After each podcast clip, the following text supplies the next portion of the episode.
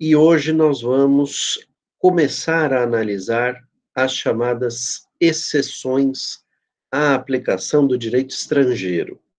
São basicamente quatro exceções que nós encontramos eh, referenciadas pela doutrina e algumas delas, como é o caso da ordem pública, que nós vamos conversar na semana que vem, são mencionadas explicitamente pelo legislador brasileiro. Outras, como é o caso da fraude à lei e da instituição desconhecida, que nós vamos conversar hoje, são é, construções doutrinárias que procuram explicar é, razões ou localizar razões que poderiam justificar uma correção por parte do julgador, da pessoa encarregada de decidir qual, sob, sob a égide de qual lei resolverá o litígio existente entre as partes. Então, uma liberdade que esse indivíduo teria para corrigir a conexão determinada pela regra de conflitos. A circunstância, então, que nos ocupará é a de nós nos perguntarmos se a remissão feita pela regra de conflitos e confirmada pela regra de conflitos estrangeira, naquelas hipóteses em que é, existe uma coincidência do elemento de conexão, o que leva à aceitação do direito estrangeiro relativamente à sua própria incidência, ou ainda que havendo uma divergência de elementos de conexão, há, na situação concreta, uma idêntica é, é, ou um idêntico preenchimento desse elemento de conexão por elementos da relação jurídica que se referem ambos ao mesmo ordenamento jurídico, quer dizer, geograficamente,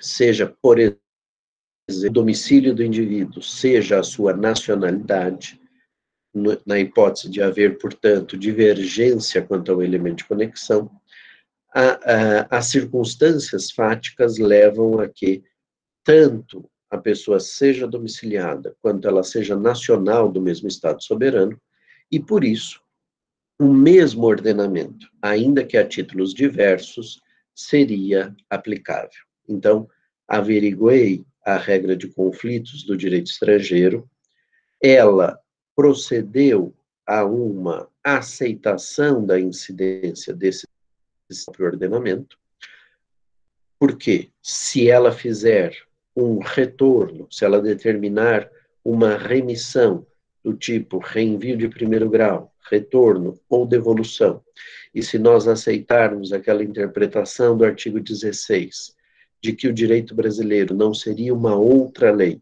mas seria uma lei já presente nas considerações do intérprete, e que, portanto, autorizaria esse reenvio de primeiro grau, nós vamos chegar ao direito do foro, e como nós vamos ver, dificilmente haverá espaço para a, a, a para a incidência de uma das exceções. No entanto, esse grande capítulo chamado Exceções à aplicação do direito estrangeiro, que tradicionalmente foi tratado sempre desse modo mesmo, quer dizer, como exceções à incidência do direito estrangeiro, mais recentemente tem admitido uma interpretação ampliativa no que concerne a uma das exceções que nós vamos conversar hoje, que é a chamada fraude à lei, em que existe, portanto, uma é, é, possibilidade de, diante da pertinência, da incidência do direito brasileiro, no nosso caso, do direito do foro, ainda assim o juiz detectar essa fraude e, em razão dessa fraude, é, proceder a uma correção da conexão. E nesse caso específico, nós teríamos o afastamento da lei do foro, da lei nacional, e a incidência de uma lei estrangeira que seria a aplicável não tivesse havido a fraude. Então, no que diz respeito à fraude à lei, admite-se mais contemporaneamente que a incidência do princípio possa levar ao afastamento da lei do foro, algo que era inimaginável nos primórdios da disciplina, quando se estabeleceu eh, os mecanismos de eh, eventual eh, excepção, né, de, de eventual aplicação excepcional do direito do foro, porque o direito estrangeiro não fosse adequado pelas causas que nós vamos começar a estudar hoje e terminar na semana que vem. No que diz respeito, então, às exceções, são quatro. Hoje nós vamos conversar sobre três delas, e eu vou deixar uma, que é a mais, talvez, complexa da gente trabalhar, para conversar na semana que vem, que é a chamada ordem pública, ou princípio da ordem pública que é um conjunto de valores vigentes no foro, né? se nós pensarmos que o direito é uma manifestação cultural, né? que o direito, de algum modo, plasma a cultura daquele povo, o modo como aquele povo encara a realidade e é, o modo como essa realidade é, é, é organizada pelo legislador, nós eh, eh, vamos encontrar um conjunto de valores fundamentais, e esses valores fundamentais constituem a ordem pública. Nesse sentido, então, a incidência eventual do direito estrangeiro pode turbar, pode dificultar a manutenção desses valores que precisam ficar rígidos e, por isso, admite-se como uma medida excepcional, como são excepcionais todas as que nós vamos estudar, a, o afastamento da lei que foi mandada aplicar pelo legislador, a lei que foi indicada pelo legislador, como sendo a lei adequada para a solução daquele litígio. Mas como essa lei vai causar uma turbulência nesses aspectos axiológicos do nosso ordenamento, nós ficaríamos, então, autorizados a afastar essa lei estrangeira e aplicar a lei do foro. Como que isso se dá, nós vamos ver na semana que vem. Hoje nós vamos conversar sobre as outras três exceções, a exceção de fraude à lei, a instituição desconhecida e o chamado princípio do nacional lesado. É, e eu vou conversar com vocês sobre esses três é, é, modos de afastamento eventual do direito estrangeiro nessa ordem, porque me parece que, que seja uma ordem mais coerente, mais lógica, e daqui a pouco vocês vão entender por quê, é, de se trabalhar. Vamos começar então com a fraude à lei. Fraude à lei não pode ser encarada como uma fraude de direito material. Né? Existem é, inúmeros subterfúgios que as pessoas que querem fraudar o direito podem se utilizar. É, esses subterfúgios são coibidos, são combatidos pelo sistema, pelo ordenamento, e isso leva a uma série de mecanismos é, que autorizam a correção dessa fraude. É, agora, no direito internacional privado, o que vai ter relevância, o que vai ter importância é a chamada fraude conflitual. Porque se for uma fraude material, esse aspecto precisa ser corrigido não pelo direito internacional privado, mas pela incidência mesma das normas materiais, que nós ainda não temos convicção de qual seja porque nós fomos remetidos para um ordenamento, fizemos o teste das regras de conflito daquele foro, verificamos se foi autorizado o reenvio de primeiro grau, que, na minha interpretação, é cabível, é autorizado pelo legislador do foro, pelo legislador brasileiro de conflitos, ou verificamos a aceitação do direito estrangeiro, e nesse sentido, então, começamos a nos preocupar com as exceções, e só depois que a gente tiver verificado todas as possíveis exceções, é que nós vamos estar convictos que aquele direito estrangeiro, se nenhuma das exceções se configurar, vai ser efetivamente aplicado pelo magistrado. Nesse sentido, então, é, no que concerne a fraude, como eu ia dizendo, é preciso que seja uma fraude conflitual. O que, que eu chamo de fraude conflitual? É aquela é, é, modificação maliciosa, fraudulenta, aquele subterfúgio utilizado por ambas as partes ou por uma delas, vai depender das circunstâncias, em que essa parte movimenta a relação jurídica de modo a retirar um elemento que seja indicado como sendo o elemento de conexão, o elemento que vai preencher o elemento de conexão, naquela minha ideia é, de que o elemento de conexão é um continente sem conteúdo, né? é algo que permite às partes, às circunstâncias, o seu preenchimento, ora por elementos nacionais, ora por elementos estrangeiros vinculados ao ordenamento X, ora por, por elementos estrangeiros vinculados ao ordenamento Y. Mas o elemento de conexão é algo abstrato.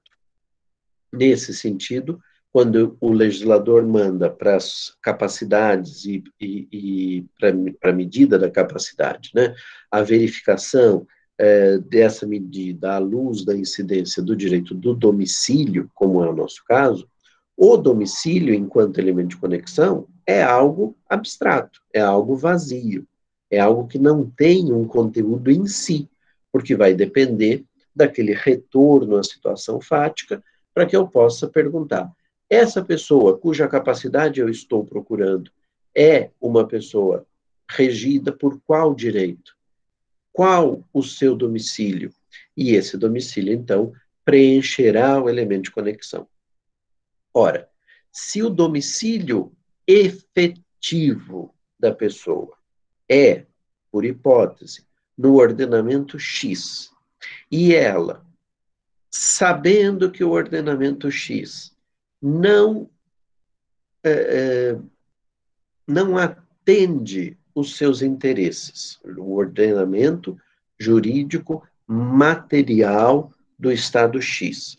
Não atende integralmente às suas intenções, aos seus é, intuitos, à sua pretensão. Esta pessoa, então, modifica o seu domicílio nesse meu exemplo, para o estado Y, com a intenção de levar o intérprete, levar o julgador a uma é, é, interpretação equivocada, a um erro, né? mas é um erro que ele, é, é, se não prestar atenção, vai efetivamente cometer, porque a pessoa se diz domiciliada no estado Y, no entanto, a percepção de que essa é, é, de que esse preenchimento do elemento de conexão possa ter sido obtido de modo fraudulento, artificial, autoriza o julgador, que nesse particular, meus caros, é guardião da vontade do legislador que indicou a lei do Estado do domicílio como sendo a lei mais próxima àquela situação da vida, e por isso indicou o domicílio, no meu exemplo, como elemento de conexão. Essa situação precisa é, é, de proteção. E quem protege a vontade do legislador é o julgador é o intérprete, é aquele que vai tomar a decisão acerca de qual lei é, é, ser aplicada. Então, o julgador, enquanto membro desta, é, é enfim, dessas circunstâncias, levará em consideração se o preenchimento do elemento de conexão por algum elemento da relação fática é efetivo ou artificioso.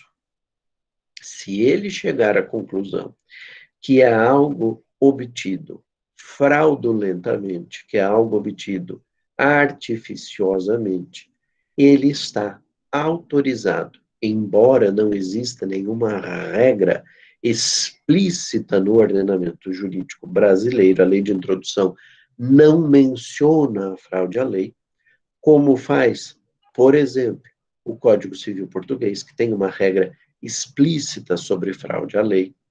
Agora, é, há uma convenção de 1979, uma convenção interamericana sobre normas gerais do direito internacional privado, que o Brasil ratificou, e essa convenção traz uma disposição que reconhece a fraude à lei como um mecanismo de eh, afastamento da lei artificialmente indicada porque a parte tenha alterado a localização geográfica do elemento da relação, que preencherá o elemento de conexão indicado pelo legislador do foro, e essa situação pode e deve ser coibida pelo intérprete. Agora, eu preciso é, é uma convenção de 1979, a convenção é, é uma convenção interamericana, uma convenção feita no âmbito da OEA, é, é a chamada CIDIP, né, as, que, aliás, é, é uma convenção negociada no âmbito das chamadas CIDIPs, né, que são as conferências é, especializadas interamericanas de direito internacional privado, a Convenção é, de é, a Convenção de Montevidéu foi negociada em 1979, tá?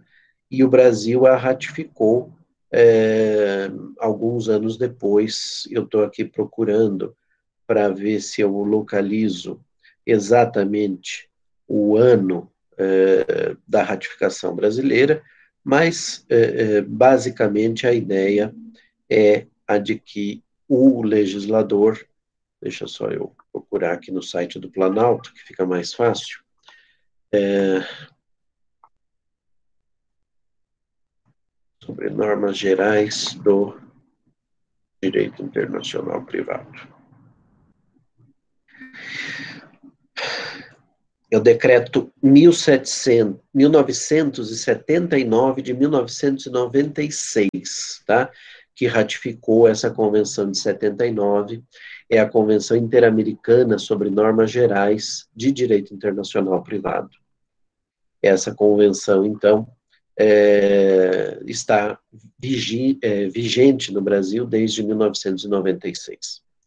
Então, vejam só, nesse né, é, nessa análise de efetividade da vinculação territorial da relação da vida com aquela legislação, é preciso também considerar que todos nós somos livres. Livres para mudarmos o nosso domicílio eh, do Brasil para outro Estado soberano, livres para mudarmos o nosso domicílio do exterior para o Brasil, livres para mudarmos a nossa nacionalidade por meio de um processo de naturalização, é, guardadas, óbvio, todas as recomendações que o direito internacional público faz, por exemplo, é, é, no que diz respeito à análise é, pela Corte Internacional de Justiça do caso Notebon, né, é, uma nacionalidade efetiva, há uma liberdade para que eu pegue um objeto é, móvel, né, porque o imóvel é fisicamente impossível fazer isso, mas o objeto móvel, que eu possa retirá-lo de um território e guardá-lo em outro, sei lá, vou levar uma joia de família para um cofre num banco no exterior, ou tenho uma obra de arte e vou fazer um convênio, uh, um contrato com um museu uh, americano, norte-americano ou europeu para a exposição dessa obra. Enfim, há liberdade para que a gente possa mudar as circunstâncias das nossas relações jurídicas. Essa mudança das circunstâncias geográficas da nossa situação jurídica, essa mudança, para falar com o Savini, essa mudança de sede da relação, ela é, liber, é livre, ela é autorizada pelo ordenamento, desde que ela seja efetiva. A questão aqui, então, está em encontrar a motivação para essa mudança. E, obviamente, essa motivação, muitas vezes, é uma motivação íntima, é algo interno àquela pessoa ou aquelas pessoas que são partes na relação. Isso leva, então, a uma dificuldade prática da gente conseguir configurar a fraude à lei. Né? A fraude à lei foi é, é, mencionada no direito internacional privado pela primeira vez num caso é, da jurisprudência francesa chamado caso da princesa de Beaufort. O que, que acontecia? Era uma mulher de nacionalidade belga que se casou com um príncipe francês, príncipe de Beaufort, e é, em razão das regras vigentes na época, ali por volta dos anos 1700 e muito, 1800 e pouco, ela tinha, é, por decorrência do casamento, ela perdia a sua nacionalidade pessoal, individual, originária, e adquiria obrigatoriamente, compulsoriamente, a nacionalidade do seu marido. Então, ela deixa de ser belga e se torna francesa. Passa um tempo, depois de casados, a princesa e o príncipe de Beaufort entram em crise na sua vida conjugal e é, há uma ordem judicial de separação de corpos. Essa ordem judicial de separação de corpos, proferida por um juiz francês, autoriza, então, o afastamento do lar conjugal de um deles. E quem se afasta do domicílio conjugal é a princesa de Beaufort, que deixa a França e vai viver num condado germânico, na época, eh, antes da unificação alemã, né, mas eu vou me referir aqui à Alemanha, eh, no condado de Saxe-Altemburgo. Ela, então, fixa ali o seu domicílio, passa a viver naquelas terras e, depois de um tempo, conhece um outro homem com quem pretende passar a viver junto. Né? Esse homem é de nacionalidade romena, é o príncipe Bibesco, e é, ela consulta um advogado. O advogado alemão diz para ela o seguinte: olha, é, é, infelizmente, a sua nacionalidade, o fato da senhora ser francesa, há uma recepção aqui das eh, decisões, da decisão de separação de corpos como um como uma separação de corpos, do modo como o direito francês qualifica a situação. Porque a senhora é regida, do ponto de vista pessoal e familiar, pela lei da sua nacionalidade. Logo, a lei francesa é aplicável, e como a França, na época, ainda não conhecia o divórcio, a separação de corpos é uma separação de corpos, pura e simplesmente. O que é uma pena, porque se a senhora fosse saxeltenburguesa, se a senhora tivesse a nacionalidade local, nós reconheceríamos esse ato que autoriza a separação de fato como algo equivalente a um divórcio, portanto, liberando aquela mulher para um segundo matrimônio. O que, que acontece a partir dali? Ela toma a decisão de, já que ela estava vivendo no condado há bastante tempo, é, ou há algum tempo, algum tempo que já autorizava a busca da sua naturalização, ela pleiteia a naturalização e a adquire. Então, ela adquire uma terceira nacionalidade ao longo da sua vida, né, porque ela nasceu belga, se tornou francesa pelo casamento e se tornava, então, é, saxe-altenburguesa em razão da naturalização. E nesse processo de naturalização, o, uh, a decisão judicial francesa foi recepcionada no ordenamento jurídico saxe-altenburguês como um divórcio, como equivalente a um divórcio. Por essa razão, ela se tornava livre para se casar. E, pouco tempo depois, ela adquire a nacionalidade romena como decorrência, de novo, do casamento. Então, ela, ao se casar com o príncipe bibesco, perde a nacionalidade saxo-altemburguesa e adquire a nacionalidade romena. Quando a notícia da, eh, eh, do novo casamento chega a Paris, o príncipe de Beaufort, eh, ali irritado com a situação, entra com uma ação judicial pleiteando a nulidade deste casamento, alegando o seguinte: olha, ela não podia se casar porque nós não somos divorciados, nós somos separados de fato, separados judicial, é, aliás, autorizados a nos separarmos é, pela, pela justiça francesa. Além disso, ela, como mulher casada, que era e que continua sendo, porque na visão dele o segundo casamento não, não produzia efeitos, ela é relativamente incapaz, que era uma consequência do casamento para as mulheres naquela altura. É, toda mulher casada era considerada relativamente incapaz e, portanto, dependia da anuência do marido para a prática de uma série de atos é, é, jurídicos, né, de circunstâncias jurídicas, de negócios e de atos jurídicos. E, e ele argumenta, então, que a naturalização saxo-altemburguesa era inválida porque não houvera a sua anuência. A corte francesa nem chega a esse eh, a análise desse argumento. A corte francesa resolve o problema alegando que ela não havia adquirido a nacionalidade saxo-altemburguesa de forma efetiva, que ela teria feito essa naturalização com o intuito, é, óbvio, na visão da corte, de se submeter a uma lei diferente da lei que era aplicável a ela de modo efetivo, que era a lei francesa.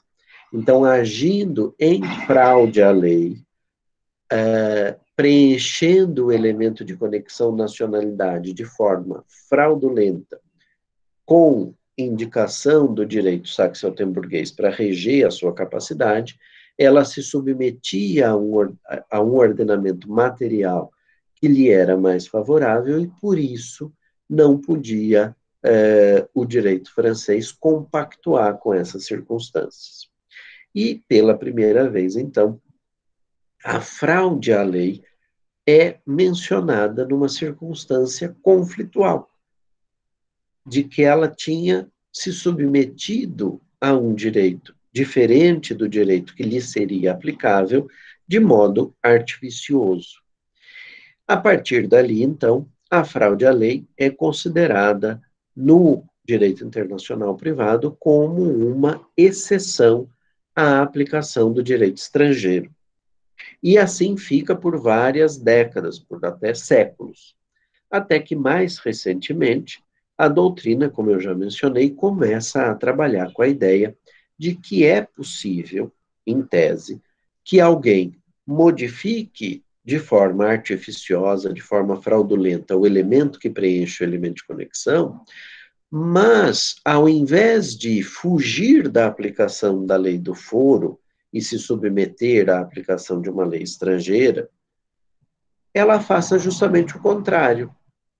Então, imaginem o seguinte: imaginem que no Brasil é permitida é, determinada consequência para uma situação da vida. E essa consequência não é permitida pelo direito argentino. E aí, vamos imaginar que é uma situação de família. E aí, esse argentino fixa o seu domicílio, mas de modo malicioso, de modo fraudulento, porque ele não quer fixar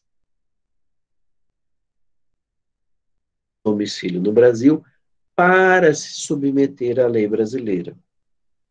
Nesses casos, então, se ele entra com a ação no Brasil para reconhecer aquela circunstância e obter de um juiz brasileiro a decisão judicial que autoriza a é, é, incidência dessa, é, dessa consequência que só existe aqui e não existe no direito estrangeiro, o que, que acontece? Nós teríamos uma fraude à regra de conflitos, porque o, o argentino fixou o domicílio no Brasil para preencher a regra de conflitos brasileira de modo não efetivo, não verdadeiro, de modo artificial. E por isso o legislador, a, aliás, o legislador não, o julgador estaria autorizado, pelo princípio da fraude à lei, a afastar esse preenchimento fraudulento e a buscar o domicílio efetivo daquele indivíduo. Então, este aspecto é um aspecto que modifica a extensão da fraude à lei, que deixa de ser um modo é, de busca é, é, é da incidência do direito do foro quando alguém se submete a uma circunstância que levaria à aplicação do direito estrangeiro. Pode ser o contrário. Pode ser a circunstância da pessoa ser normalmente regida pelo direito estrangeiro e fraudulentamente demonstrar um vínculo inexistente na prática, inexistente de fato, com o direito brasileiro, é, que ela alega ser o direito que deveria ser aplicado. E pode acontecer ainda uma terceira situação.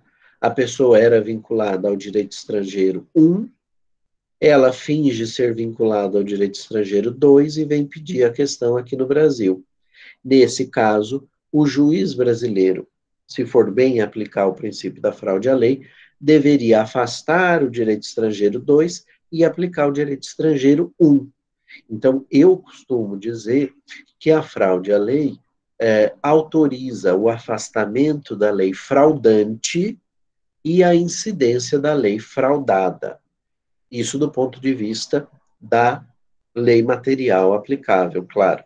Mas só lembrando que a fraude em si é uma fraude à regra de conflitos do foro. O Ravel me pergunta: tenho uma dúvida. Se a decisão judicial de divórcio foi do, de Saxe-Altemburgo, essa decisão francesa que o príncipe conseguiu não teve efetividade. Sim, não teve efetividade na prática, até porque é, é, ela já estava na Romênia, vivendo com, com o novo marido, mas, do ponto de vista do ordenamento jurídico francês, ela seria considerada, vamos dizer assim, é, bígama, né, se ela é, retornasse ao é, território francês, o que, é, é, no limite, dificultaria, inclusive, a sucessão dos bens é, que ela eventualmente viesse a herdar do primeiro marido. Então, no fundo, apesar de não ter efetividade, isso, essa decisão atrapalhou a continuação da vida é, daquela princesa, da princesa de Beaufort, que se torna depois a princesa. É, pois é, poderia até responder criminalmente se é, enquadrasse no tipo penal da bigamia. Não sei se na época havia esse crime, provavelmente sim, mas é, é, há essa, esse aspecto que dificultou a continuidade da vida dela, né? É, João Augusto me pergunta: o afastamento do ordenamento fraudante é decidido de ofício pelo juiz ou precisa ser provocado por uma das partes? Bom, vamos lá. Boa pergunta, João. O que, que acontece? Como é, ele é o guardião da regra de conflitos, eu acho que pode ser decidido de ofício. Ele não precisa receber uma provocação das partes, embora as partes possam alegar a existência dessa fraude. Né? É, agora, é claro que o juiz precisa ter é, convicção de que essa fraude de fato existiu. Porque, como eu disse a vocês, há uma liberdade. Né? Eu posso, por exemplo, decidir imigrar, né, emigrar para um país estrangeiro qualquer, chegar lá e um mês e meio depois retornar. Foi efetiva a minha mudança? Foi. A intenção de emigração existiu. A busca de melhores condições de vida era verdadeira. Mas o que, que aconteceu? Ou bem, eu não me adaptei à cultura local, ou eu tive dificuldades para é, é, me adaptar, sei lá, ao clima, ou é, o emprego que me fora prometido não deu certo, ou é, é, depois de um tempo eu fui demitido, não consegui localizar outro, e resolvi voltar para o meu país de origem. Durante um mês e meio, meu domicílio foi no exterior? Foi. Foi. E isso, meus caros, dá origem a um conceito, que é um conceito é, é, bastante importante no direito internacional privado, que é o conceito de conflito móvel. Né? O que, que seria um conflito móvel? É a mobilização, né, a movimentação da relação jurídica no globo terrestre, deixando de se submeter né, relações jurídicas que se protraem no tempo, que são é, é, de é, formação e é, é, reconhecimento contínuos. É, você tem, então, uma movimentação dessa relação jurídica no globo terrestre, de modo que ao longo da existência daquela relação jurídica, ela pode vir a ser regida por diversas leis. Imagine, por exemplo, é, as circunstâncias decorrentes da incidência da regra de conexão domicílio ou residência habitual na vida de uma família. Se essa família, se esse casal, ao longo da sua vida em comum, tiver sete domicílios diferentes, em tese, eles têm sete leis diferentes sendo aplicadas. Se todos esses ordenamentos mandarem aplicar a lei do domicílio ou a lei da residência habitual, certamente eles terão sete leis diferentes aplicadas à mesma situação da vida, à mesma relação juridicamente relevante ao longo da vida. Por que, que eu digo eventual. Porque se, se a ação judicial for movida num processo, é, for movida num ordenamento, perdão, num sistema judicial, é, que esteja vinculada à incidência da lei da nacionalidade, bom, então não é um conflito móvel, porque se eles não se naturalizaram, se eles só se movimentaram ao longo da vida de casal é, no âmbito é, global, né, no âmbito territorial, eles mudaram o domicílio, mudaram, mas não mudaram a nacionalidade. Então, para aquele ordenamento jurídico, não é um conflito móvel, né? é um conflito que é, é, se vincula a todos os é, ordenamentos. Né? Aliás, ao único ordenamento, que é o ordenamento da nacionalidade. Já para aqueles que trabalham com a ideia do domicílio há um conflito móvel. Então, respondendo objetivamente, João, é, é, me parece que o juiz possa e até deva reconhecer ex officio a existência da fraude. Muito bem.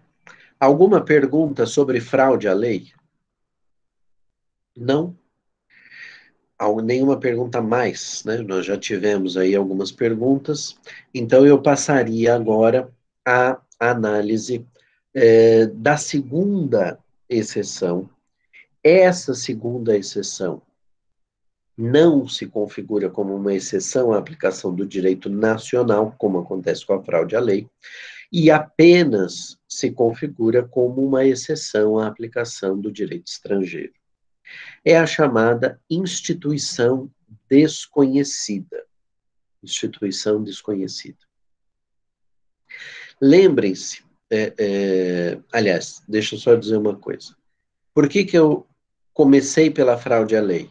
Porque, como vocês perceberam, eu não falei absolutamente nada sobre o conteúdo do direito estrangeiro. Na análise da fraude à lei, são as circunstâncias fáticas que me importam, são as circunstâncias fáticas que interessam para o reconhecimento eventual da fraude à lei. Logo, por que eu não preciso me perguntar qual é o conteúdo do direito estrangeiro, eu acabo é, sugerindo sempre é, para os alunos que façam o início dessa averiguação das exceções, das quatro exceções, nessa ordem, por ser uma ordem que vai é, num crescendo, num crescendo, exigindo conhecimento do direito estrangeiro. Na fraude à lei, eu não preciso me perguntar sobre o conteúdo do direito estrangeiro.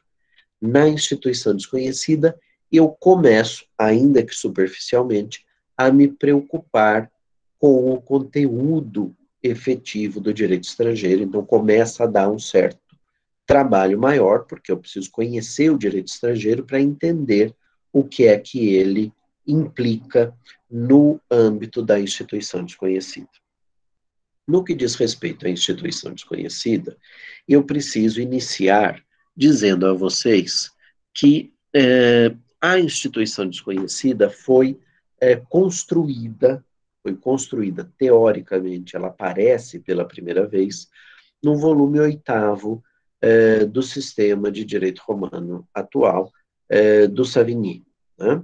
E o Savigny apresenta a instituição desconhecida numa perspectiva que foi é, analisada pela doutrina, por exemplo, entre nós, é, fala disso o professor é, Oscar Tenório, que foi é, professor na UERJ, antes do professor Jacob Dollinger, o professor Oscar Tenório diz que o problema da instituição desconhecida foi mal colocado por Savigny.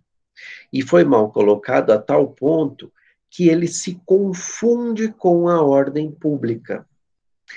Basicamente, o que o professor Tenório quis dizer é que, do jeito como Savigny apresentou o problema da ordem pública, nós ficamos num limite muito tênue entre, aliás, apresentou a ordem pública, não, apresentou a instituição desconhecida, nós ficamos num limite muito, muito tênue entre o direito, é, o direito vigente, ou, aliás, a, a, a, instituição desconhecida e a ordem pública no, a, na análise do direito vigente no exterior. Então, ao analisar o direito estrangeiro, eu percebo para o Savigny que a instituição que ele trata, que o direito estrangeiro regulamenta, não existe, é desconhecida do juiz, do foro. É mais ou menos como se, como se uma relação que no foro brasileiro, por exemplo, é eminentemente ético-moral, religiosa e não jurídica, quer dizer, que o legislador avaliou, mas disse: eu não quero legislar esse assunto. Esse é um assunto que se resolve no âmbito ético-moral, no âmbito religioso, não há necessidade da estatuição de normas jurídicas para a regulamentação desses, dessas circunstâncias fáticas. Mas, no ordenamento da lex causa, no ordenamento indicado pela regra de conflitos, o juiz se depara com uma, com uma circunstância em que ele, é, é, esse mesmo fato, encontra uma roupagem jurídica. E aí o Savini diz assim: bom, é, como é que eu vou aplicar uma lei estrangeira que regulamenta algo que para nós não existe? Então, essa existência, essa percepção de que a situação é desconhecida, é, levaria a uma é, inaplicabilidade desse direito estrangeiro, porque para nós aquilo não é juridicamente relevante, não há por que julgar. Esse modelo de análise, é, diz o professor Oscar Tenório, se confunde com a ordem pública, que a gente vai estudar na semana que vem, e, de fato, eu poderia dizer: olha, há uma divergência de valoração, os valores fundamentais do meu foro tornaram essa circunstância como uma circunstância ajurídica, e o ordenamento jurídico estrangeiro, por seus valores fundamentais, resolveu legislar sobre essa mesma situação fática. Os fatos são os mesmos, gente. Os fatos não mudam. Né? Mas a roupagem que o ordenamento do foro dá é uma roupagem ajurídica, não jurídica. A roupagem que o ordenamento da lex causa, da suposta lex causa, daria seria uma roupagem jurídica. Posso eu decidir e atribuir consequências jurídicas para algo que no meu ordenamento não é jurídico? Diz o Savini, então, não. Então você afasta essa lei estrangeira e aplica a lei nacional. Por que que para mim isso está redondamente equivocado? Por duas razões. Uma típica do direito brasileiro e a outra mais geral. Do ponto de vista típico do direito brasileiro, nós sabemos que é, quando Liebman veio dar aulas em São Paulo, né, quando ele sai da Itália e é, forma toda uma geração de processualistas é, e, e, e defende veementemente a existência das chamadas condições da ação, essas condições da ação, que num primeiro momento ele apresenta como sendo três, né? legitimidade de parte, interesse processual e é, possibilidade jurídica do pedido, a entronização dessas condições da ação no Código de Processo Civil de 1973, pelo professor Alfredo Buzait, que foi o redator né, do, do projeto do código, leva é, o próprio Liebman a autorizar o professor Cândido Rangel de Namarco, que é o tradutor da sua obra, é, para o português, a continuar traduzindo o capítulo da condição da ação a partir da terceira edição do Tratado do Liebman, quando ele volta para a Itália. Por que isso? Porque o Liebman muda de ideia no curso da sua vida. Ele diz que a possibilidade jurídica do pedido, de alguma forma, se confundia com o interesse processual. Eu não tenho interesse no processo se eu não posso pedir aquilo que eu quero pedir, né? Então ele engloba, ele absorve a possibilidade jurídica do pedido no interesse processual. As más línguas dizem que é porque eh, a Itália passou a prever o divórcio e o único exemplo que ele tinha era do divórcio ser impossível na Itália e quando a, o divórcio passou a ser possível, ele teria mudado de opinião. Não acho que seja só isso, né? acho que, de fato, há uma, eh, eh, vamos dizer assim, uma certa relação de pertinência entre a possibilidade jurídica do pedido e o interesse processual, e, de fato, eh, essas circunstâncias se alteram eh, no âmbito do direito brasileiro com a promulgação e entrada em vigor do Código de Processo Civil de 2015. Em primeiro lugar, porque não se fala mais explicitamente em condições da ação. E, em segundo lugar, porque o legislador menciona o interesse processual e a, e a legitimidade de parte, mas deixa de mencionar a possibilidade jurídica do pedido. O professor Dinamarco, nas instituições de direito processual civil, é, nas edições, na edição é, que ele publica é, depois da entrada em vigor é, do Código de 2015, continua tratando as é, circunstâncias do interesse processual e da da legitimidade de parte como condições da ação, né? E de fato as coisas são o que elas são, elas não são aquilo que elas dizem ser. O nome em iuris é aquilo que menos importa no direito. Por essa razão, é, se a gente pensar como o professor Dinamarca, continuar dizendo que é, existem as condições da ação, ainda que não nomeadas explicitamente dessa forma, e que o interesse processual engloba a possibilidade jurídica do pedido, há uma circunstância aqui que dificulta a análise é, numa perspectiva saviniana deste é, é, dessa exceção. Porque o que, que acontece na prática?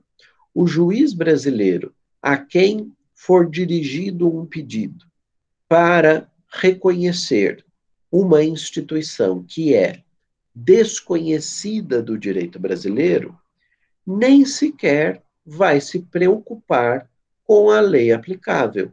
Ele vai olhar para os fatos e nessa análise preliminar que ele faz sobre o preenchimento das chamadas condições da ação, ele vai dizer falta interesse processual e vai extinguir o processo sem análise do mérito. Se ele não vai analisar o mérito, ele não vai avançar no, eh, na metodologia própria do direito internacional privado. Então, do ponto de vista procedimental, nós nem sequer chegaríamos à análise eh, que o Savini faz e que, eh, eh, como a gente já anteviu e vai olhar com mais calma na semana que vem, quando eu for falar de ordem pública, é algo que eh, não está necessariamente vinculado ao conceito de, de instituição desconhecida, propriamente dita, mas que se confunde com a ordem pública. Agora, do ponto de vista prático, eu nem chego lá, porque no direito brasileiro eu preciso é, é, averiguar se existe esse interesse processual, e se ele não existir, eu não posso dar seguimento, eu não posso dar continuidade à análise do, do processo, eu preciso extingui-lo sem análise de mérito. Essa situação, então, é uma situação é, complicada para a gente resolver, e eu poderia chegar aqui para vocês e dizer, por conta disso, por esse empecilho procedimental, não existe a análise da instituição desconhecida, pura e simplesmente no direito brasileiro. Só que isso é reducionista, no meu modo de ver. Por quê? Porque pode acontecer, e o Savini não se apercebeu disso aparentemente, pode acontecer o inverso. E esse inverso é que me preocupa. O que, que eu quero dizer com acontecer o inverso? Eu posso ser remetido, alguém vem no ordenamento jurídico brasileiro, entra com uma ação é, judicial e pleiteia algo. Esse algo é possível de ser pedido no Brasil, há interesse processual, há também legitimidade de parte, o juiz aceita aquela ação judicial como uma ação que pode adentrar o mérito da demanda, vai perceber a existência do elemento estrangeiro, vai submeter ao método típico do direito internacional privado, será remetido a uma lei estrangeira, e aqui é que está o grande problema. Na hora que eu sou remetido para a lei estrangeira, vocês concordam que pode acontecer da instituição ser desconhecida daquela população, daquela cultura, daquele ordenamento jurídico? E aí a minha pergunta é: quid iuris? Que fazer do ponto de vista jurídico a partir dali? Porque eu, juiz, fui retirado da minha inércia. Eu, juiz, tenho que tomar uma decisão. Não posso proferir o non liquid e dizer, ah, sabe o que, que é? Olha, eu fui lá para o direito estrangeiro, lá não tinha nada, então eu não vou julgar. Isso é inviável. Eu preciso tomar uma decisão. Logo, a decisão que me parece a mais adequada é reconhecer que é uma instituição desconhecida da lex causa, do direito aplicável, do direito estrangeiro, e por ser algo não regulamentado lá, eu precisaria afastar o direito estrangeiro e aplicar o direito do foro, porque aqui há regras, senão eu não teria nem sequer chegado à análise do mérito, eu teria bar sido barrado nas uh, averiguações preliminares, né, das, da existência ou não das condições para ação, da existência ou não do interesse processual que engloba a possibilidade jurídica do pedido, e, portanto, eu, eh, eh, ao ser remetido ao direito estrangeiro, é lá que me releva, é lá que ganha importância a existência ou a inexistência de uma regulamentação jurídica para aqueles fatos. Teme os fatos que eu te dou o direito. Eu enquadrei a partir do direito brasileiro. O direito brasileiro reconhece aquilo como juridicamente relevante. A partir desse enquadramento, fui remetido para o direito estrangeiro, de novo, dê-me os fatos que eu te dou o direito. Aquilo que eu chamei com vocês de qualificação subsunção. Eu recepciono o direito estrangeiro integralmente. Eu faço uma recepção formal desse direito estrangeiro. E ao fazer essa recepção formal, eu busco na integralidade desse ordenamento estrangeiro as regras aplicáveis àquela situação da vida.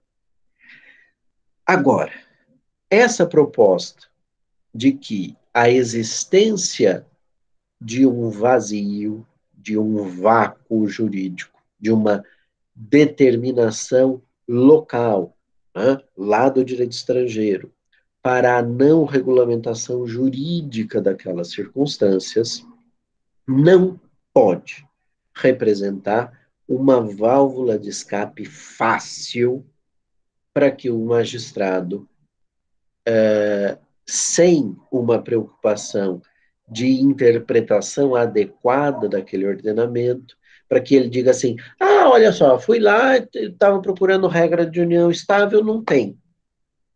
Então, é instituição desconhecida, vou afastar e vou aplicar o direito brasileiro. Pode ser tratada, por exemplo, como uh, uh, uma, uma questão uh, formal, mas registrária, né? Por exemplo, como é na França, o partenariat enregistré, que você é, precisa registrar a existência para ser considerada uma união de fato. E essa é, é, divergência de nome em iuris, essa diferença de tratamento, não pode levar, não pode levar ao caminho fácil do afastamento do direito estrangeiro. E foi esse o mote é, que me levou a escrever a tese com a qual eu concorri é, ao concurso para professor titular e acabei é, recebendo as indicações da banca examinadora. Conflito de leis do espaço e lacunas intersistêmicas justamente trata dessa temática. Será que a existência é, de um vazio no direito estrangeiro é, pode ser por si só a razão para eu afastar esse direito estrangeiro? E a minha resposta é não. Se eu tiver possibilidade de preencher a lacuna existente naquele ordenamento jurídico estrangeiro, Eu preciso fazê-lo segundo os critérios de integração hermenêutica, de interpretação, que aquele ordenamento jurídico estrangeiro admite. Então, se eu tiver a possibilidade, por exemplo, da aplicação da analogia naquele ordenamento, eu consigo preencher essa lacuna e, portanto, não há uma instituição desconhecida lá. Há uma instituição que analogicamente se adapta àquela da qual eu parti, daquela da qual o direito brasileiro é, é, me forjou e me deu os elementos para eu começar o meu raciocínio. Então, é, é, dá um trabalho maior? Sim, dá. E quando que eu vou poder é, invocar a instituição desconhecida, então? Na minha concepção, só quando eu tiver plenamente convicto, plenamente convicto, de que aquele ordenamento jurídico estrangeiro que eu preciso importar, que eu preciso trazer para aplicar, tiver tomado uma decisão clara e cristalina de renegar uma definição jurídica para aquela circunstância fática e, portanto, de relegar essa situação né, é, é, para o chamado espaço A jurídico. É algo que não mereceu dignidade jurídica na visão daquela da cultura daquele povo. É algo que, para eles, se resolve bem segundo as regras é, é, sociais, segundo as regras ético-morais, segundo as regras religiosas. Mas aqui, atenção, há ordenamentos jurídicos que atribuem dignidade jurídica a regras religiosas, sobretudo em temas de direito de família. Então tem que tomar um cuidado aqui. Quando eu falo regra é, religiosa, eu não estou me referindo a ordenamentos jurídicos que entendem que é mais adequado submeter as pessoas lei da sua religião do que criar, por exemplo, um código ou uma lei de direito de família. Tá? Então, se eu sou remetido para um direito de um país, por exemplo, do, do Oriente Médio, e lá a regulamentação familiar do indivíduo decorre de uma é, de uma solução de um novo conflito. Por quê? Porque aquele ordenamento é caracterizado como sendo um ordenamento plurilegislativo, na medida em que eu não legislo estatalmente sobre direito de família, mas digo, as pessoas são regidas nas suas relações familiares pela lei da religião, há uma remissão à lei judaica, há uma remissão ao código canônico, há uma remissão ao Corão, há uma remissão a disposições que são recepcionadas naquele ordenamento como normas jurídicas. Então, eu, se eu sou remetido para um ordenamento plurilegislativo, como é o caso desses, ou como é o caso do direito espanhol, que tem, é, em algumas regiões, leis, códigos civis é, regionais, né, pelas é, é, autonomias diferenciadas que as diversas regiões espanholas recebem é, do Reino de Espanha, você tem essa remissão para um ordenamento plurilegislativo, você tem a necessidade de fazer uma reanálise de um conflito que possa existir internamente.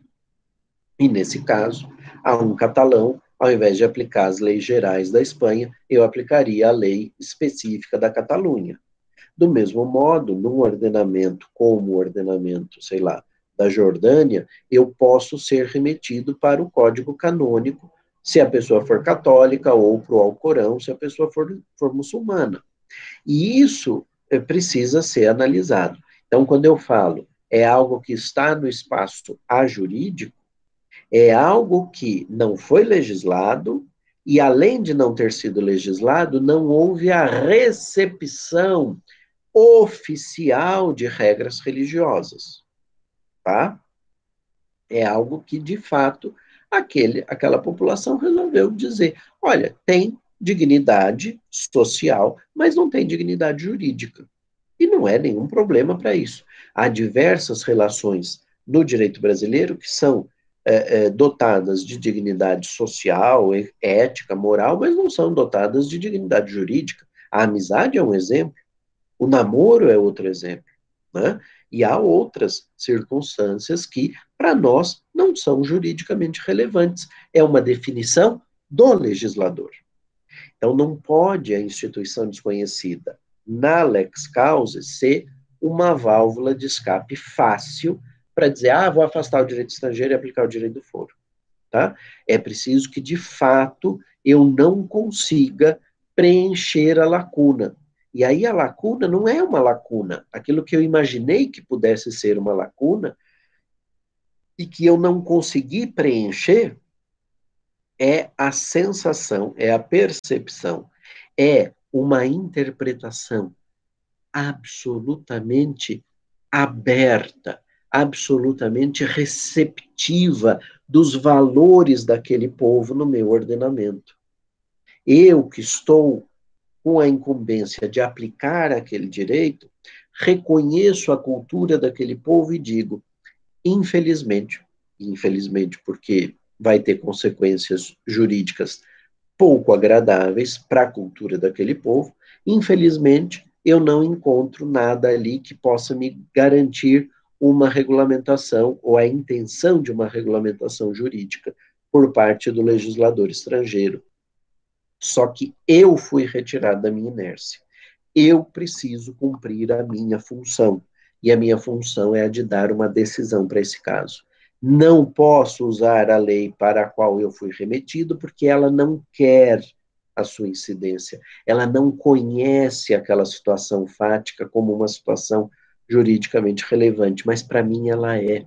E eu preciso tomar a decisão, e por precisar tomar a decisão, eu então é, é, me remeto a esse ordenamento, é, que é o ordenamento do foro, que é o único de que eu disponho, afastando a lei estrangeira para a qual aquela instituição é uma instituição desconhecida.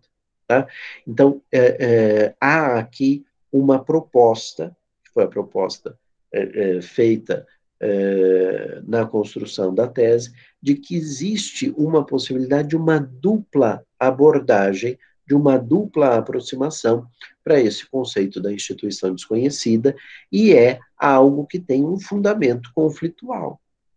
O direito dos conflitos me remeteu para aquele ordenamento estrangeiro, e esse ordenamento estrangeiro não trata daquela questão, só que eu preciso tomar uma decisão. E por isso, o afastamento nesse limite de ser efetivamente algo ajurídico para aquele ordenamento, me autoriza a afastá-lo. Tá? Então, é, essa é a proposta que é, foi feita por mim na elaboração é, da tese e que me parece ser algo. Vocês não precisam necessariamente concordar, mas na semana que vem, quando a gente for trabalhar a ideia né, da, da ordem pública, eu vou procurar mostrar como há uma confusão na análise do, é, do Savigny, como aparentemente há uma confusão na análise do Savigny. Tá bom? Muito bem. É, alguma dúvida com relação à instituição desconhecida? Deixa só eu dar uma, um exemplo aqui, vai. Vamos tentar concretizar essa ideia. Na é, é, nos ordenamentos jurídicos muçulmanos, naqueles em que há uma remissão para o Alcorão, existe institu um instituto que para eles é jurídico, que se chama kafalá. A kafalá muçulmana é, é uma instituição pela qual uma família se ou uma pessoa se responsabilizam pela eh, continuação da criação de uma criança que se torna órfã. Na cultura islâmica, não é admissível a adoção. Eu não posso tomar para mim, como filho, o filho de uma outra pessoa. Isso é apontado uh, no Alcorão como uma uh, providência inadequada.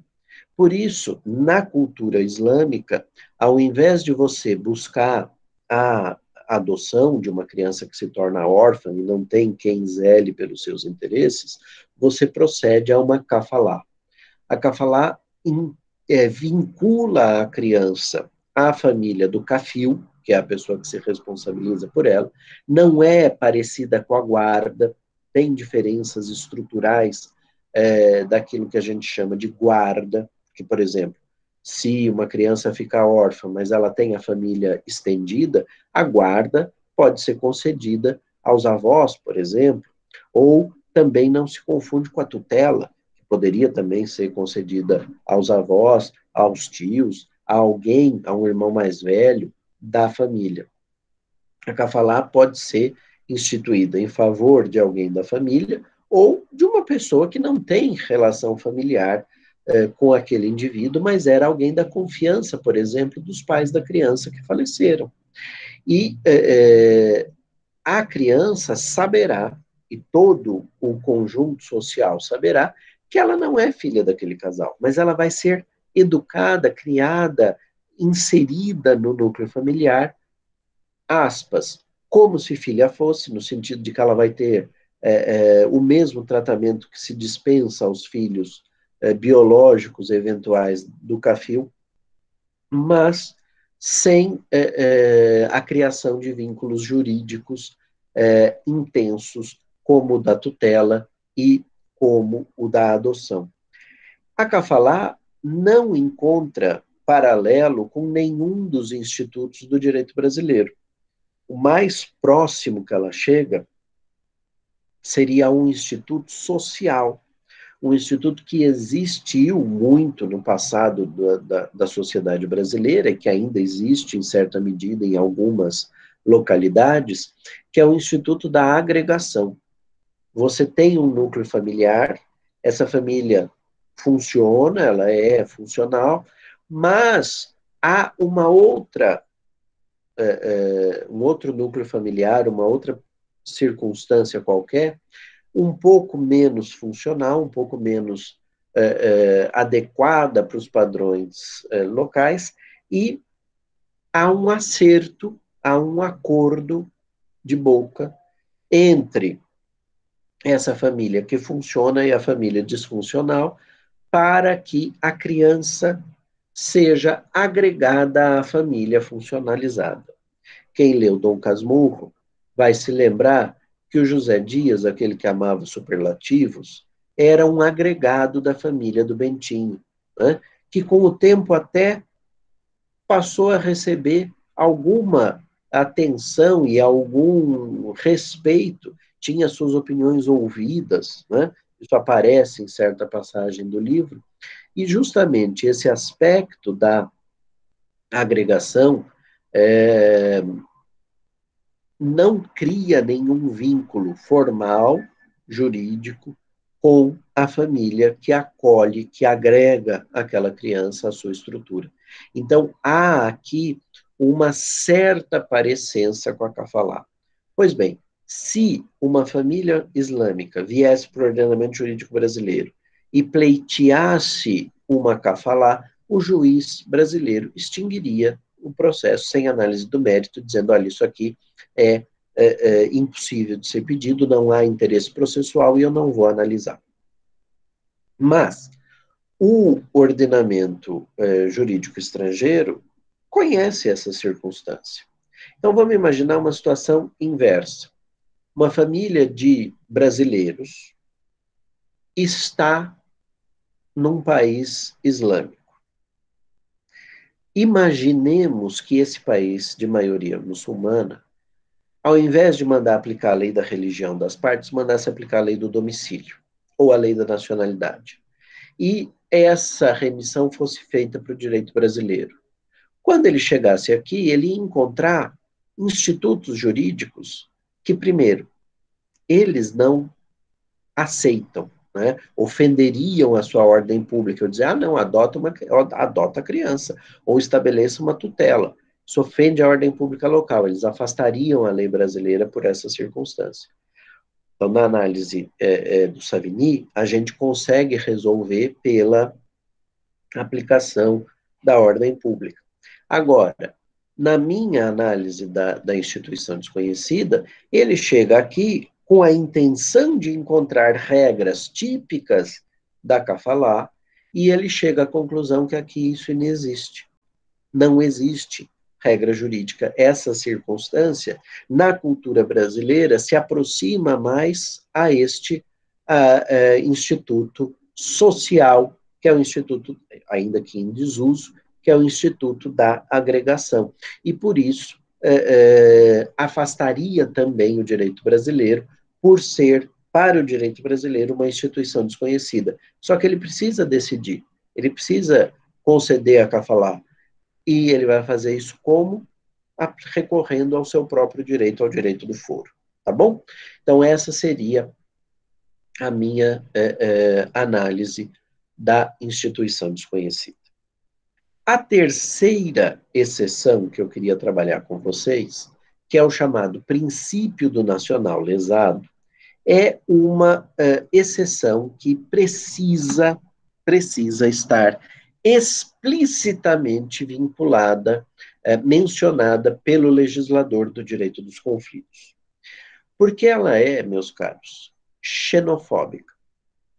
Ela procura autorizar a incidência da lei do foro, o afastamento, portanto, da lei estrangeira, que em tese seria aplicável, se essa lei estrangeira criar uma situação jurídica prejudicial aos interesses de um nacional do foro. Então, um brasileiro, se tivesse os seus interesses atendidos segundo a incidência do direito brasileiro, teria uma situação mais vantajosa do que a mesma situação resoluta, resolvida com a incidência do direito estrangeiro, ainda quando esse direito estrangeiro é aplicado, porque as regras de conflito assim o determinam. Ninguém vai aplicar o direito estrangeiro tirando isso da cabeça. Tem que tirar da norma jurídica. Se a gente fizer uma análise comparativa do direito internacional privado, das regras de conflito, de diversos ordenamentos jurídicos, os mais variados, nós chegaremos à conclusão que isso é absolutamente excepcional, e ainda bem, né? porque, como eu disse, é algo xenofóbico, é você tratar diferentemente a pessoa só porque ela é brasileira, só porque ela é nacional, e você, então, a diferencia de um estrangeiro nas mesmas circunstâncias. A quem eu não dispensaria esse é, é, tratamento preferencial a quem eu não dispensaria uma análise comparativa da lei estrangeira mandada aplicar e da lei brasileira, colocaria numa balança e veria qual delas há, um peso maior para os interesses do brasileiro. Porque se a lei estrangeira produzir um, um, uma, um impacto maior, for mais interessante para o brasileiro, eu não vou aplicar a exceção. A exceção só se aplica se e quando a lei estrangeira for prejudicial, vis-à-vis, comparativamente, cotejando com as disposições do direito brasileiro. Ora, para que isso possa acontecer, ela precisa estar explícita na lei. Senão, é xenofobia, é tratamento, é, é, é tratamento diferenciado dado pelo magistrado, não autorizado por lei, é algo ilegal. Desses pouquíssimos casos de tratamento diferenciado para o nacional que existem no direito internacional privado, um dos casos está no direito brasileiro. Então a gente precisa analisar. E está no direito brasileiro exclusivamente em matéria sucessória.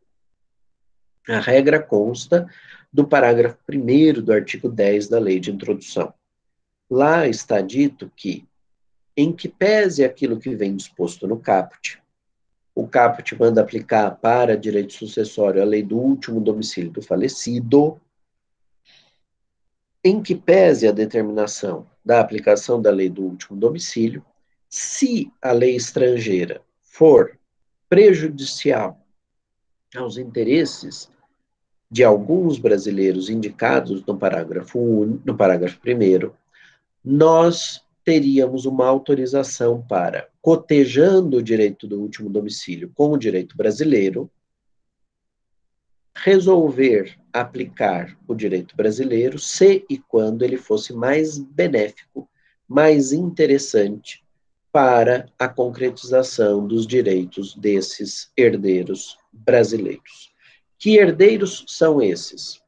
O cônjuge ou os filhos brasileiros, tá? O legislador não faz menção a descendentes.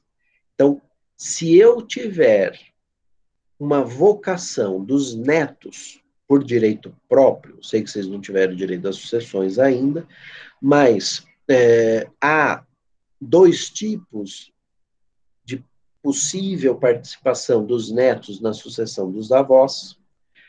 Por exemplo, eu e meus irmãos participamos na sucessão da minha avó, no caso não tinha nada, tinha só um seguro de vida, é, de um valor bastante irrisório, bastante é, é, baixo, mas eu e os meus irmãos participamos da sucessão da minha avó, representando o nosso pai pré-morto. Meu pai faleceu antes da minha avó.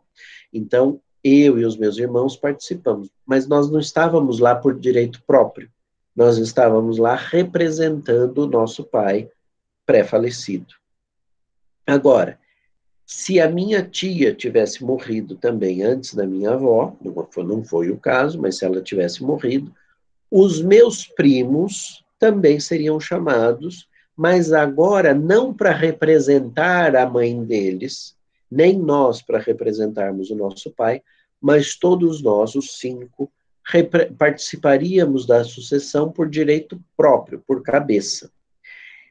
Nesse segundo caso, o meu núcleo familiar teria saído em vantagem, porque a gente ficaria somando os direitos de cada um com 60% do patrimônio. Nós somos três, eles são só dois.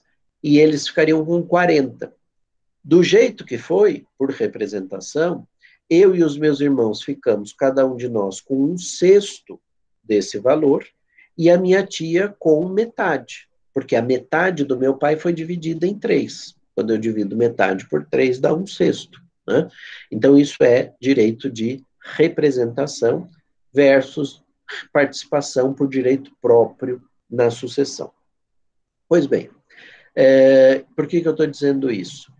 O legislador, ao mencionar filhos, deixa claro que só na hipótese de convocação da primeira ordem de vocação hereditária, que são os descendentes, e da primeira classe de descendentes, que são os filhos, é que eu aplico a, a exceção. Ah, mas no seu exemplo, por, se, se fosse aplicável essa circunstância, era uma sucessão eminentemente nacional, mas imaginem que fosse uma sucessão com elementos estrangeiros. Poderia ter sido invocado? Poderia. Por quê? Porque a minha tia, estando presente na sucessão, ela era filha. E nós estávamos na sucessão em representação ao outro filho pré-morto, que era o nosso pai. De modo que seria viável. Beneficiaria os netos? Beneficiaria, mas reflexamente. Tá? Se os netos estivessem todos por cabeça, por direito próprio, não se incide essa exceção. Ela só beneficia os filhos. Ah, e o legislador fala em cônjuge, mas e o companheiro? O companheiro é beneficiado, né? A gente precisa é, compreender sistematicamente o sistema. O companheiro ocupa hoje uma posição equivalente à do cônjuge para fins sucessórios, sobretudo depois que o Supremo declarou a inconstitucionalidade do 1790 do Código Civil. Vocês vão aprender isso em direito das sucessões ainda, mas fica a informação de que o companheiro é beneficiado, sim, por essa interpretação é, extensiva desse parágrafo, e é autorizado pela circunstância constitucional da equiparação do cônjuge ao companheiro. Então, você faz uma interpretação sistemática e chega a essa conclusão é, de que o companheiro ocupa a mesma posição do cônjuge para fins de, de preferência é, nesse, é, nessa exceção. Ora bem, se o cônjuge for estrangeiro, quem que eu preciso beneficiar? Os filhos brasileiros. Se os filhos forem estrangeiros, mas o cônjuge for brasileiro, quem eu preciso beneficiar? Os filhos brasileiros. Então, eu comparo a lei do último domicílio com a lei brasileira e aplico aquela que me parecer ser a mais favorável para os brasileiros indicados no parágrafo único do artigo, eh, aliás, no parágrafo 1 do artigo 10. Agora, isso fazia completo sentido no Código de 1916. No Código de 1916, ou eu chamava os descendentes, ou eu chamava os ascendentes, ou eu chamava o cônjuge sobrevivente. No Código de 2002, para todas as pessoas que morreram a partir do dia 11 de janeiro de 2003, quando o código entrou em vigor, quem morreu até as 23h59 do dia 10 de janeiro de 2003, ficou regido pela sucessão, eh, teve a sua sucessão regida pelo Código de 16, que era o código vigente. Quem morreu a partir da zero hora do dia 11 de janeiro de 2003 já se enquadrou na regra do Código de 2002. Nesse caso, então, o que, que acontece? Na hora em que o nosso legislador, o nosso julgador, for comparar as duas leis, ele vai ver que, ao contrário do que acontecia no Código de 16, na primeira ordem de vocação hereditária, eu chamo os descendentes em concorrência com o cônjuge sobrevivente. O cônjuge participa desde logo, em circunstâncias mais restritivas, mas participa. Vocês vão aprender em direito das sucessões, não vou entrar nesse limite. Agora, pode acontecer do direito estrangeiro ao determinar a concorrência também, porque pode acontecer também dele não ter concorrência, ele só chama os filhos. Cria para mim um problema, porque na sucessão brasileira, a cônjuge brasileira participaria. Olha o problema. Se eu aplicar a lei estrangeira, eu estou beneficiando os filhos brasileiros. Por quê? Se a mãe não, se a, a viúva não vai participar, o, a mãe ou a madrasta não vai participar, e em exemplo de direito das sucessões, a gente sempre mata o marido, tá? É só vocês saberem. É, sobreviveu a mulher, ela vai ser chamada, eu vou diminuir o quinhão que os filhos vão receber. Se eu aplicar a lei estrangeira e não chamar a viúva, eles, é, os herdeiros, os filhos, receberão um pouco mais, porque eu não vou reservar uma parte para ela como determina a lei brasileira. A minha pergunta é: qual das duas leis eu aplico? A lei que beneficia, quando há uma divergência, a lei que beneficia a cônjuge ou a lei que beneficia os filhos brasileiros? O legislador não me dá pistas de como resolver esse problema. E, é, é, só para vocês terem uma ideia, esse era o tema da minha tese de doutorado. Eu resolvi mudar de, de, de tema, dentre outras razões, porque eu percebi que não tinha solução.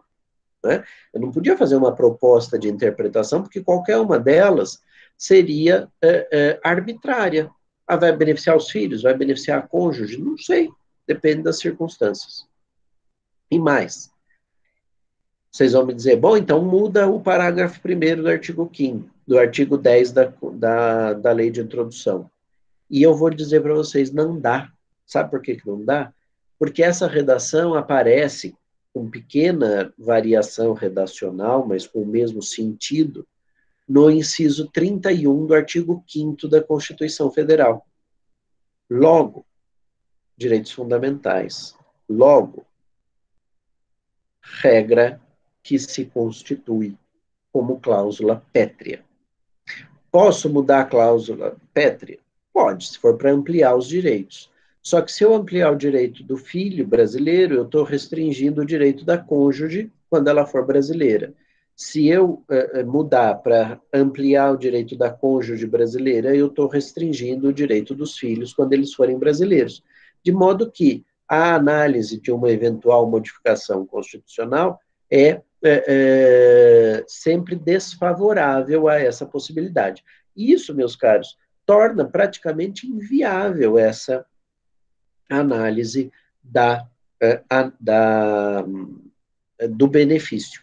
Eu, sinceramente, diante de um caso concreto em que uh, não haja outros critérios, porque pode haver, por exemplo, o direito estrangeiro tem uma legítima de 70% ao invés de 50%. E, além de ter uma legítima de 70% ao invés de 50%, o de cujos deixou um testamento dizendo assim: deixo toda a parte disponível do meu patrimônio para o meu irmão. Nesse caso, não há dúvida de que os filhos e a cônjuge se beneficiam com a aplicação do direito estrangeiro, porque ao invés de receber 50% só do patrimônio, que é o que aconteceria com a aplicação do direito brasileiro, eles receberiam 70%. E o irmão, ao invés de receber 50%, receberia 30%, mas paciência. Agora, na hipótese inversa, a lei brasileira é mais vantajosa. Se ao invés de ser 70%, fosse 25% a legítima prevista pelo direito estrangeiro, o testamento seria interpretado à luz do direito estrangeiro, atribuindo 75% por irmão, 25% para os herdeiros necessários. A lei brasileira amplia esse montante. Os herdeiros necessários receberiam 50% e restringe o montante do irmão, que receberia só 50% do patrimônio. Então, há que se considerar todo o contexto. Mas num contexto em que não haja testamento, num contexto em que é, ambos sejam convocados na primeira ordem, em que ambos sejam convocados é, para receber é, concorrentemente os mesmos bens. Há uma dificuldade se, por exemplo, o direito estrangeiro pleitear ou reservar para a viúva 30% ou um terço do patrimônio, porque o direito brasileiro reserva um quarto. Então, o direito estrangeiro é mais favorável para a viúva e menos favorável para os filhos, ao passo que o direito brasileiro é mais favorável para os filhos e menos favorável para a viúva. E nesse caso, confesso para vocês, eu não sei resolver essa questão, tá?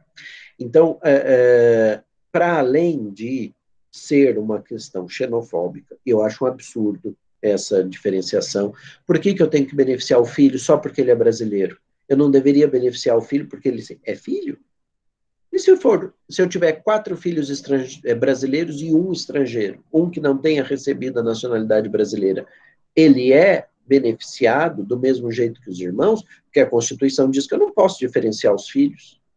Então há uma série de problemas aqui que dificultam a incidência. O melhor era que não houvesse, mas como isso está na Constituição, é, não dá para excluir pura e simplesmente essa regra é, que prevê a exceção de princípio do nacional lesado, né, a exceção de beneficiar o nacional, que é lesado, por isso que chama assim, que seria lesado pela incidência do direito estrangeiro.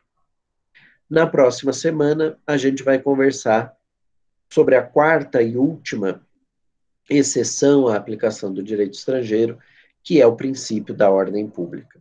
Tá bom?